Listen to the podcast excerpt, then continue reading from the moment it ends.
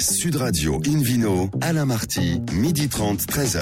Bonjour à toutes et à tous, bienvenue à bord du numéro 900. Et oui, 900e émission de Invino depuis la création en 2004. Nous sommes en public et délocalisé chez le caviste Nicolas Paris au 31 Place de la Madeleine. Je rappelle que vous écoutez Sud Radio à Bordeaux sur 106.00 et qu'on peut se retrouver sur notre page Facebook Invino. Aujourd'hui, un menu comme d'habitude hein, qui prêche la consommation modérée et responsable avec la découverte des vins inattendus. Trois petits points. Un accord étonnant musique et vin sentimental. L'appellation Vaqueras seront dans la vallée du Rhône et puis le Vino Quiz pour gagner un très joli cadeau en jouant sur InVinoRadio.tv. À mes côtés, deux femmes qui rayonnent matin, midi et soir. Hélène Pio et Florence Corbalan. Bonjour. Bonjour. Les vraies belles hôtesses de l'air. Et puis les, commandants, les capitaines, deux beaux hommes aussi, Gianmarco Moncellato et Philippe Orbach. Bonjour messieurs. Bonjour. Bonjour. Pour commencer cette émission, une vidéo sur radio, on retrouve Hélène Pio. Donc vous êtes chef de rubrique au magazine Régal, en compagnie d'un garçon formidable, Nicolas Emeraux, qui est directeur général d'Alliance Loire. Bonjour Nicolas. Bonjour à tous. Alors racontez-nous un peu l'historique d'Alliance Loire. Tout débute en tout cas sur la création en 2002. À création en 2002, euh, sept caves coopératives ont eu l'excellente idée de, créer une structure euh, commerciale pour diffuser euh, leur vin au niveau national et international. Hélène Pio est-ce qu'on explique quelles sont les caves coopératives? Parce que les sept, elles méritent quand même d'être soulignées, non? Absolument. Euh, bah, d'autant plus que, allez, on va, on va commencer par celle qui fait le plus rêver, euh, les vignobles du paradis. Ça se trouve où le oh. paradis? Alors le paradis se trouve à Chinon. Ensuite, le point G. Comme ça, on, sait. Euh, la cave coopérative du Vendômois, ça, on sait aussi. les terroirs de la Noël, on est en février, c'est où la Noël? C'est dans le Muscadet. Euh, la cave de Vouvray, tout va bien. Les vignerons des coteaux romanais. Là, on est sur une région avec un cépage emblématique, le, Sauvignon, en Touraine. La cave des vins de Bourgueil, tout va bien, on situe. Robert et Marcel à Saint-Cyr. Au cœur du Champigny. Alors, on a fait le tour des, sept caves, effectivement, que, vous représentez. Euh, euh, alors c'est vrai qu'on vous découvre un petit peu parce qu'il n'y a pas toujours écrit Alliance Loire sur les bouteilles, quelquefois on y viendra. Euh, mais vous êtes le premier producteur en AOP et fine bulle du Val de Loire. Tout à fait. On, est, on a la chance de, de couvrir l'ensemble de la région euh, et des appellations du Val-de-Loire. Et cette tendance, Nicolas, des, bulles en général et des votes en particulier, c'est une tendance lourde, là, ça, on en consomme de plus en plus. Hein. C'est une tendance très lourde, euh, à la fois à consommation à l'apéritif, alors que ce soit au niveau régional, national et international. On a la chance de, travailler de façon très très importante avec nos créments de Loire aux États-Unis. c'est bien ça. Et avec Monsieur Trump. Très bien, qu'on l'embrasse.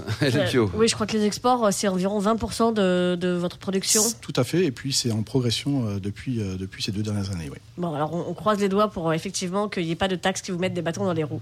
Euh, qui mettent des bâtons dans les roues aussi à vos 372 vignerons et adhérents. Euh, donc on disait quelques chiffres 3684 hectares de vignobles, 45 millions euh, d'euros de chiffre d'affaires. C'est impressionnant. Et quels sont les cépages principaux qu'on peut trouver chez vous, Nicolas? Alors, les cépages, c'est vraiment les cépages identitaires de la Loire. Le chenin blanc qui, qui est majoritaire chez nous, le cabernet franc aussi. On a la chance d'avoir des cépages comme le pinot de Nice, le gros gris, la malvoisie, euh, le co. Donc, on a, on a un certain nombre de, petites pépites très sympathiques. Le co, Philippe Orbach, c'est quoi? Ça s'écrit C-O-T avec un petit accent? C'est exactement. Chez nous, on dit ça, le côte? on appelle aussi le Malbec dans le sud-ouest de la France, on l'appelle également l'océan. En Argentine aussi, ça oui, comme ça. Exactement. Ah oui, il y a, d'ailleurs, en parlant de co, il y a une très jolie cuvée qui est sortie en 2018 qui s'appelle l'incorruptible, évidemment. Petit jeu de mots. Un 100%. Hein. Euh, un 100% co, effectivement, euh, et qui, qui s'achète, bien qu'il s'appelle incorruptible. euh, c'est pas moi qui ai fait la blague, hein, c'est les concepteurs de l'étiquette et du nom. Hein. Vous voyez ça avec Nicolas Emeraux. Euh, ça, ça, ça, ça, coûte 9,50 euros en grande surface, et franchement, c'est très sympa. Et puis l'étiquette est très jolie, ça se voit pas à l'antenne. Mais euh, ah, en, gros, on a un bulldog déguisé en détective. Débrouillez-vous avec ça.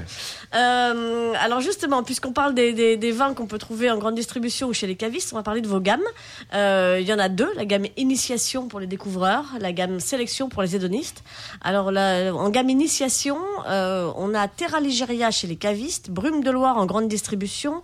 Racontez-nous la gamme initiation. la gamme initiation, alors Terra Ligéria, c'est Terre de Loire, donc c'est vraiment la représentation du fruité du Val de Loire euh, on a souhaité travailler à partir de ces cépages identitaires euh, sur lesquels on a, voulu vraiment une très grande intensité aromatique et beaucoup de légèreté en bouche à un prix tout à fait raisonnable. Donc c'est vraiment euh, du, pur plaisir de la gourmandise pour vraiment commencer à, s'initier avec les vins de Loire. On a des vins de cépage, on a des choses comme ça aussi? C'est 100%, 100% monocépage. D'accord. Euh, et puis euh, en gamme sélection, une fois qu'on a qu'on a bien découvert avec initiation, on peut passer à la gamme sélection euh, quand on devient plus grand. donc là, ça s'appelle secret de chais pour la grande distribution et maître de chais chez les cavistes. Plus expressif, plus. Alors plus de complexité aromatique. Là, on a vraiment, euh, on a vraiment fait un, très très grand travail euh, pour euh, rechercher toute la complexité aromatique que l'on puisse trouver dans, les cépages, au même titre qu'un grand chef va, picorer en fait hein, ces, matières premières. On va aller chercher les différentes typologies d'aromatiques. Et puis après aussi au niveau de la bouche, vraiment travailler sur le gras, le volume, mm. la rondeur, mais sans l'agressivité qu'on peut retrouver souvent sur les vins de Loire, l'astringence, l'amertume. Donc on a vraiment un, travail vous allez vous faire des copains chez, chez, les vignerons là, en, disant que les vins de Loire c'est astringent, ça, fait du poil aux gencives. Parfois, mais parfois ça peut arriver, hein, Philippe Fourbois, c'est vrai que oui, oui, ça peut arriver. Surtout sur les rouges euh, de Cabernet Franc, oui. où on a effectivement cette, nature gustative. Il y a un côté félin, vous voyez ce que je veux dire, Hélène? Mmh, Oui, grain, grain. Alors. Euh, alors. donc, désolé hein, Nicolas, on, revient à votre gamme sélection pour les hédonistes. Ah, il est où ce zoo alors il est où Voilà. Ah. Euh, et puis alors, bah, quand on est super expert, il y a encore un niveau au-dessus? Alors quand on est super expert, eh bien on, est à la recherche de, super parcelles, de, jolis domaines, et puis on a la chance d'avoir dans notre dans notre portefeuille euh, depuis peu le Clos Cristal, qui est un, clos emblématique, qui est une pépite, qui est la pépite du Val-de-Loire. Qui se trouve où? Alors qui se trouve au cœur de l'appellation euh, Saumur-Champigny. Et c'est un grand clos? Et c'est un grand clos de 10 hectares, donc clos de murs, avec les murs qui sont classés euh, euh, au monument historique. Euh, avec... Bon pour vos exports aux États-Unis, parce que si vous avez des beaux murs, Trump vous fera une réduction sur les droits de douane. Pourquoi pas euh, Non, c'est ce qui est ce qui est incroyable sur sur ce, ce clos, c'est que Antoine Cristal, le, fondateur, hein, a eu l'idée incroyable de d'implanter des murs au sein du clos. donc les vignes sont en espalier. les pieds de vignes sont plantés au nord des murs il y a un petit trou qui est, fait euh, à, différents endroits du mur où les, les cèpes passent à l'intérieur. Et, euh, les rameaux, les grappes et les feuilles sont au sud. Donc les pieds au ah frais et la tête au soleil. Oh on, a une, une, maturité incroyable, on a une richesse euh, de grains et, ce qui fait qu'on a vraiment un, soyeux, une élégance de, de, Champigny. Euh. on peut les garder Ce sont des vins de garde ou pas? Alors ce sont euh, vraiment des, vins de garde, oui, tout à on produit essentiellement du rouge dans le clos. Hein. Du rouge, dans le clos, c'est euh, Cabernet Franc uniquement. Mhm. Et, alors, où est-ce qu'on le trouve et à quel prix ah, oui, cristal Où est-ce qu'on le trouve? Alors, on a commencé, on a repris l'exploitation.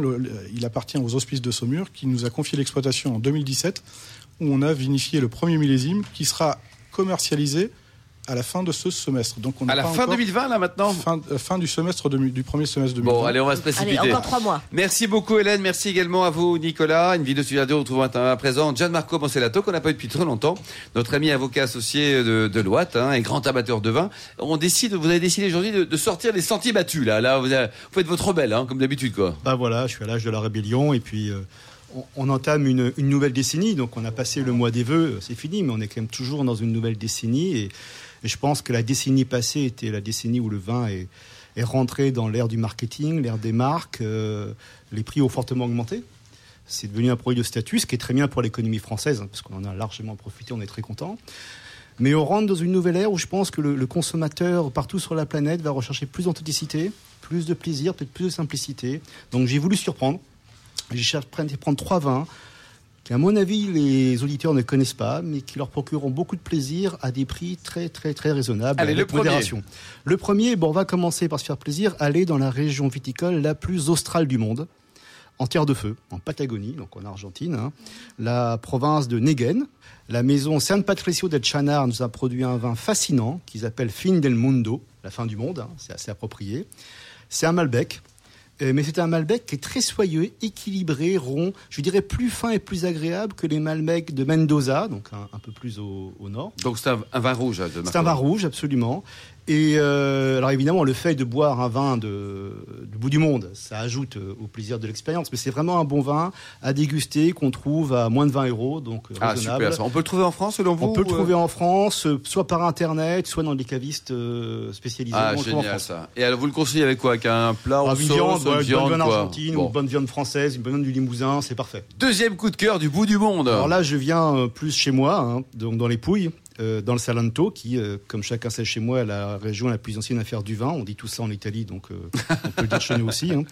Et donc là, on va prendre les pouilles. C'est d'abord un cépage, et le cépage, c'est le Nero Amaro.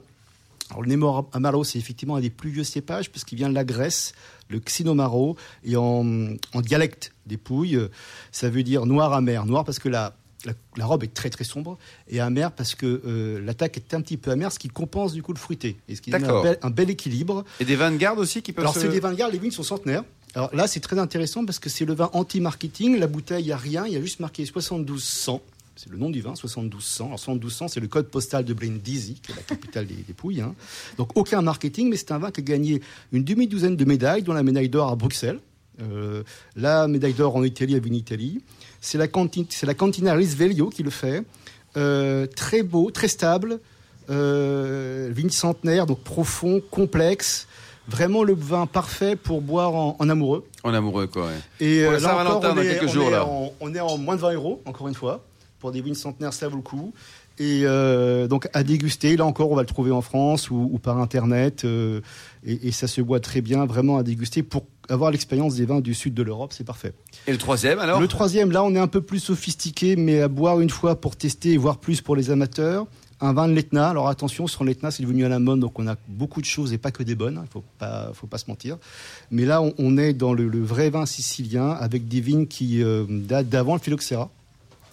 Et c'est la maison Don Pepino que les amateurs connaissent bien parce que c'est un, il applique la culture bourguignonne au, vin de l'Etna et ça donne quelque chose de très intéressant. Donc là, le cépage, on est classiquement sur quasiment que du Nero Mascalese avec une petite touche de Cappuccio, mais c'est essentiellement du Nero. Donc là, on a un vin qui est le vin Don Pepino, donc l'Etna Rosso, vigne de Préphylloxera. C'est sur le fruit sec, euh, la complexité, c'est très profond. On dirait c'est du Bourgogne, mais du Bourgogne avec beaucoup plus de soleil, donc plus, plus riche, quand même plus sucré que, que le Bourgogne. Mais philosophie bourguignonne. Là, on est plus cher. Hein. Combien Il faut compter 50 euros quand même hein, sur la bouteille. C'est une très grande bouteille, selon vous. Hein, c'est une très grande bouteille à ouvrir quand même une heure avant la dégustation parce qu'il faut qu'il respire. Et on peut encore l'attendre? Alors, elle va s'attendre très longtemps. Elle va s'attendre très longtemps, 10-15 ans, mais vous pouvez la boire euh, tout de suite ou vous pouvez l'attendre 10-15 ans. Euh, bon, après 15 ans, c'est le risque des bouchons, comme chacun sait, le bouchon. Et c'est en amoureux aussi ou avec votre belle-mère Alors, au bout de 15 ans, c'est avec sa quatrième femme. C'est la relation que vous avez avec votre belle-mère, hein, mais c'est plutôt avec des gens avec qui vous avez passé un bon moment, de convivialité, si vous voulez. Ça sera pas ma belle-mère alors. Allez, message personnel. Merci beaucoup, Jeanne Marco. Bon, c'est la tour. On va retrouver sur le, sur le site hein, vos différentes bonnes adresses. Merci à tous. Dans un instant, on se retrouve au bar à vin du caviste Nicolas à Paris, place de la Madeleine, avec le Ville Quiz. Sud Radio Invino, Alain Marty, midi 30, 13h. Retour à la cave, Nicolas Paris, place de la Madeleine, pour cette émission en public et délocalisée avec euh, Hélène Pio, puis le Ville Quiz. Oui, je vous en rappelle le principe. Chaque semaine, nous vous posons une question sur le vin et le vainqueur gagne un beau cadeau, le prochain numéro du magazine Planète Vin et Spiritueux. La semaine dernière, nous voulions savoir quel est le nom du dernier livre de François Martin. Réponse A, le guide des grands crus classés de Champagne. Réponse B, le guide des petits crus classés de Bordeaux. Ou la réponse C, le guide des grands crus classés de Bordeaux. Et la bonne réponse était la C. La C, cette semaine, Hélène. Cette semaine, nous voulons savoir de quel groupe de producteurs Nicolas Emeraude est-il l'excellent directeur général? Réponse A, Alliance Loire. Réponse B, Alliance Vendée. Réponse C, Alliance Mariage. Pour répondre et gagner le prochain numéro du magazine Planète Vin Spiritueux et Marions-nous dans l'année, rendez-vous toute la semaine sur le site invinoradio.tv, rubrique Vino Quiz. Le gagnant sera tiré au sort parmi les bonnes réponses. Merci beaucoup, Hélène Dorsel. Invino Sud Radio retrouve maintenant Florence Corbalan, sommelière et chanteuse lyrique pour un accord musique et vin sentimental. on reste dans l'amour aujourd'hui. Mais tout à fait. Aujourd'hui, je vous amène d'ailleurs en Argentine, le pays du tango, mais ah bah, pas le pays de Jean-Marc voilà. aussi. Hein. On en parlait. C'est aussi depuis euh, ces dernières années le pays où de jeunes œnologues talentueux ne cessent d'évoluer et de nous étonner. Euh, Alejandro Viril, je ne sais pas si je le prononce bien. Hein. Alejandro Vigil. Alejandro Est un des œnologues stars du pays. On l'appelle l'Elvis Presley des, vins parce qu'il adore le rock Elvis et le Presley, c'est très très moderne, ça. C'est euh, point com, ça, non? Non, mais c'est parce qu'il est, il est passionné de rock. C'est un être passionné, donc qui aime la littérature, la cuisine, la musique. C'est un créatif, un être tout sauf ordinaire. Il est considéré aujourd'hui comme l'un des meilleurs œnologues du monde. Alors, entre parenthèses, il a fait ses études dans le sud de la France. Il est aussi le vinificateur en chef de la Bodega Catena Zapata et l'ancien président de la division des sols, l'Argentina Wine Institute. Et sur cette bodega, il rencontre l'historienne Adriana Catena, qui est d'origine italienne, qui est la fille du grand Nicola Catena Zapata. Et là, c'est le coup de foudre. Ensemble, ils montent le projet Bodegas Aleana en 2006, d'où proviennent les vins del Enemigo. Ce sont des vins qui sont produits à Piedemonte, al sur, situé sur les contreforts sud de Lujan de Coyo, à Mendoza. Il faut savoir que la, la, région viticole de Mendoza est située en haute altitude et nichée sur les contreforts de la cordillère des Andes. Toutes les conditions sont réunies pour faire d'excellents vins. Et d'ailleurs, Adriana et Alejandro font d'excellents Cabernet Franc, Merlot, Chardonnay, etc. Donc, alors vous me direz, pourquoi ce nom, El Enemigo? En espagnol, ça signifie l'ennemi. Bon, c'était pas très difficile à, deviner. Et ça fait référence à la bataille intérieure que nous nous livrons contre nous-mêmes et qui contribue à forger. Vin philosophique. Mais oui, et qui contribue à forger notre personnalité. Alors, je suis tombée amoureuse de El Enemigo Malbec 2015 lors d'une dégustation proposée par Florent Barrère que nous avions reçu un jour, qui est agent. Et pour la petite histoire, en 1936, le Malbec et le Petit Verdot représentaient les cépages les plus cultivés en Argentine et leur assemblage était considéré comme le summum en matière de raffinement et de potentiel de vieillissement. Ici, nous avons un assemblage de Malbec en majorité, de Cabernet Franc et de Petit Verdot. Ce qui donne un vin riche, concentré et en même temps un vin avec beaucoup de fraîcheur. Il offre des arômes de fruits noirs, de cerises, de baies noires. Et quand on trempe ses lèvres, on sent tout de suite qu'on a affaire à un vin corsé aux saveurs d'épices, de mûres, de cerises noires, de poivre. On a l'agréable surprise de sentir également un léger caractère floral. La finale est élégante et longue. C'est un vin étiré, profond, envoûtant, qui se distingue par sa structure, mais également par une fraîcheur étonnante. Il est très agréable. Et la philosophie d'Alejandro Viril est claire. C'est élaborer des vins comme il était avant, c'est-à-dire des vins frais, qui puissent être bu avec facilité. Il apprécie particulièrement le Cabernet Franc, qui a tendance à moins dominer le caractère du vin comme le ferait le Cabernet Sauvignon. Et il dit que le vin doit exprimer son origine, être complexe mais léger. Il doit ouvrir l'esprit, activer souvenirs et sensations. Et donc, au niveau de la vinification, on travaille aussi dans ce sens. Les cuves en ciment prennent le pas sur les cuves en acier et les vieux tonneaux sur les bois neufs.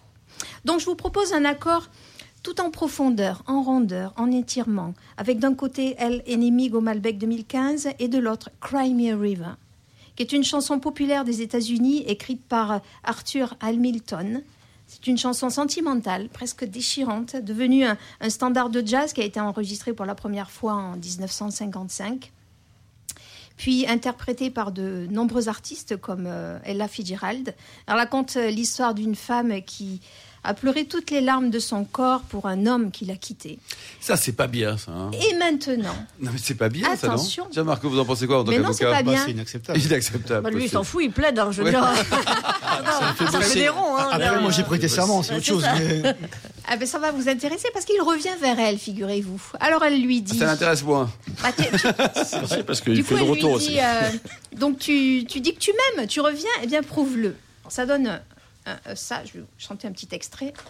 You drove me, nearly drove me out of my head, while you never shed a tear.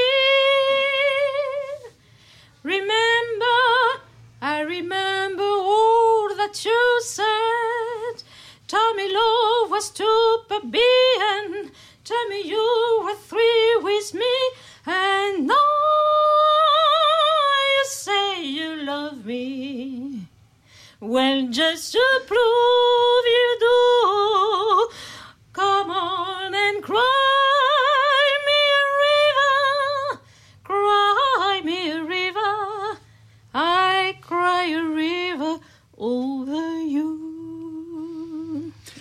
Bravo, For- euh, Florence. hein. Vous êtes bien à bord d'une vidéo Sud Radio. Il n'y a pas d'erreur. On n'est pas sur autre chose. Mais c'est très Le beau, c'est très joli. Le Love Ah, Music. oui, Love Music, bien sûr, avec bien sûr, qu'on- salue. Quoi. Le soir Donc, à à- 20h sur Sud Radio. Invino, c'est un concurrent, un concurrent sévère côté musical. Quoi.